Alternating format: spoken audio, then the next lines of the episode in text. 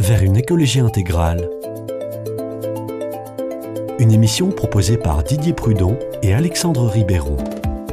Chers auditeurs, bonjour. Bonjour, Didier. Aujourd'hui, nous nous sommes délocalisés. Oui, tout à fait.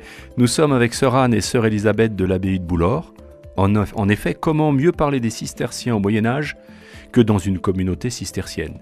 Mes sœurs, on dit souvent que les moines ont façonné les paysages de France et d'Europe et qu'ils ont été de grands défricheurs. Pouvez-vous nous raconter cette période? Mais quand cela a-t-il commencé? Donc c'est entre l'extrême fin du XIe siècle et le début du XIIIe siècle que vont se développer les monastères cisterciens principalement. Euh, il faut replacer un peu dans le, contexte historique euh, euh, ce développement de sitôt. D'abord, il faut, se dire que c'est une période où, au niveau démographique, il y a un certain essor qui crée une, sorte de surpeuplement rural. En tout cas, il est temps à ce moment-là que toutes les terres soient exploitées pour permettre de dégager l'alimentation nécessaire pour nourrir une population plus importante. À ce moment-là, donc, les monastères cisterciens, lorsqu'ils vont se développer, vont récupérer des terres qui n'étaient pas forcément cultivées encore. Euh, et donc, les, moines vont devenir euh, des fraîcheurs euh, par force et non pas par vocation. ils vont dégager les, les espaces de, de terres cultivées dont ils ont besoin pour couvrir les besoins de leur importante communauté. Une spécificité à ce moment-là des monastères cisterciens, c'est que par, euh, souci de pauvreté, par euh, choix euh, aussi d'une vie de, pénitence, les moines vont décider de ne pas toucher les dîmes et les divers impôts qui étaient attachés aux terres dont ils, dont ils avaient possession, mais de devenir eux-mêmes des travailleurs de ces terres. Donc forcément, tous ces hommes vont se mettre à la tâche, vont retrousser leurs manches et euh, se mettre directement au travail en personne.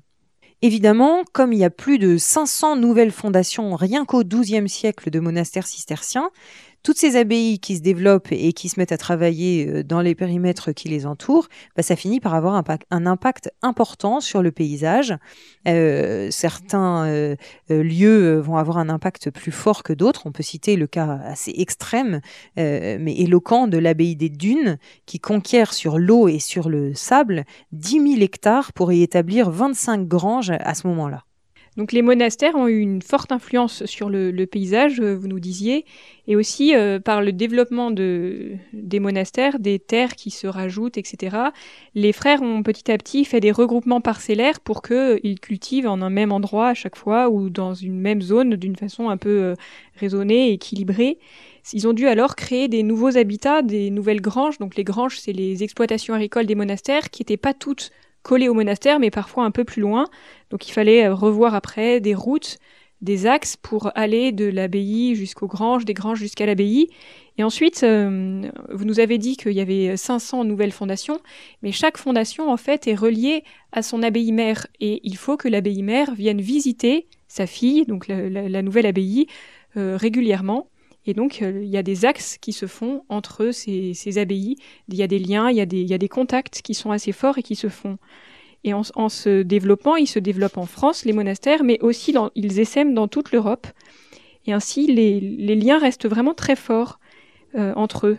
Ils ont pu ainsi faire euh, des, des, essais de transfert d'animaux, ils ont pu s'aider dans les différentes techniques agricoles, et c'est ainsi que, euh, dans le but d'améliorer les races, d'améliorer les techniques, etc., Saint Bernard charge certains de ses moines de son abbaye de ramener des buffles mâles du royaume d'Italie pour pratiquer des, des, croisements dans son abbaye à lui. C'est assez incroyable, c'est déjà le... le La mondialisation avant l'heure. Oui, c'est ça. Donc il y a des croisements de, de races animales, il y a des croisements de races, euh, enfin d'espèces végétales aussi. Donc tout ça, bah, ça, ça va favoriser le, le développement euh, agricole euh, et euh, ensuite le développement éc économique de, de l'Europe. On, cite aussi très souvent l'exemple de la gestion de l'eau des monastères cisterciens. Il faut savoir que dans la règle, Saint Benoît dit que les moines ne, doivent pas manger de la viande des quadrupèdes. Donc souvent, les monastères ont, essayé de, développer la pisciculture pour pouvoir nourrir toutes ces armées de grands gaillards qui étaient, qui étaient les moines et les, convers qui travaillaient dur pour gagner, leur, vie et puis leur, paradis, j'ai envie de dire. Donc, ben, à ce moment-là, autour des, abbayes, il y a eu un, travail autour de la gestion de l'eau très important pour permettre l'irrigation, pour permettre des canaux. à Citeaux, par exemple, il me semble que c'est sur 12 ou 15 kilomètres, je ne voudrais pas dire de bêtises, mais qu'il y a une pente à 1% pour amener l'eau et la détourner de la rivière jusqu'à l'abbaye de Citeaux pour permettre à l'eau d'arriver, euh, pour ainsi dire, euh, courante sous la cuisine. Donc on, trouve ça à, de nombreux, à de nombreuses occasions. À l'abbaye d'Aubazine aussi, il y a un très gros travail autour de l'eau, euh, mais on peut citer également les forges de l'abbaye de Fontenay et, tant d'autres exemples qui ont utilisé l'énergie hydraulique ou, ou l'apport euh, à domicile des, poissons pour le déjeuner. La grande force, euh, la grande force des monastères aussi, c'est dans leur organisation du travail. Vous nous avez parlé tout à l'heure des convers. Alors les convers, ce sont des frères aussi, mais qui vont avoir un, un rôle un peu particulier par rapport aux moines de cœur, donc aux moines qui prient à l'église les, frères convers, ils vont avoir davantage de travail euh, manuel. C'est eux qui vont travailler les terres agricoles. C'est eux qui vont organiser tout le, tout le, toute la vente des produits sur les marchés, etc. Donc c'est un, gros travail.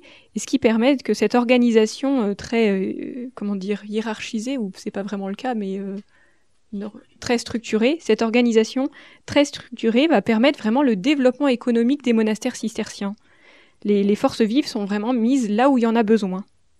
Si les monastères cisterciens ont eu un tel euh, rayonnement par rapport à leur rapport quant à, l'agriculture, c'est aussi parce que les moines étaient souvent, euh, ou en tout cas pour certains d'entre eux, des lettrés, et que donc euh, il y a eu des découvertes qui ont comme ça été mises par écrit il y a un, ouvrage qui s'appelait Les préceptes cisterciens d'économie rurale, euh, par exemple, qui a beaucoup circulé entre les monastères et qui permettait de mettre en commun euh, toutes les découvertes des, différentes communautés à travers l'Europe pour permettre à chacun de s'enrichir de, de ses progrès. On peut aussi parler, là on vous a parlé de l'agriculture, de l'eau, de la pisciculture, mais l'influence cistercienne a aussi eu lieu euh, par l'architecture. C'est ainsi que, par exemple, à l'abbaye de on va retrouver des éléments d'architecture bourguignonne, en, sachant que euh, Heiligenkreuz est en Autriche donc tous ces échanges qui vont effectivement concerner aussi bien l'agriculture que l'architecture, que la musique bien sûr, et d'autres euh, d'autres pôles encore, euh, manifestent que ben, la richesse des échanges euh, entre ces différentes communautés a, permis un enrichissement pour tous et, du coup une, une, écologie vraiment intégrale dans le sens où eh bien les uns et les autres pouvaient grandir et progresser des découvertes du voisin l'action des monastères est un exemple et une source d'inspiration par rapport à l'enjeu de la crise écologique actuelle. Je crois que cet exemple, cette manière de, faire, de, de, voir les choses, peut s'appliquer à différentes échelles et pas simplement au niveau d'un monastère, mais au niveau familial, au niveau communal, voire bien au-delà. Merci, au revoir à tous. Au revoir.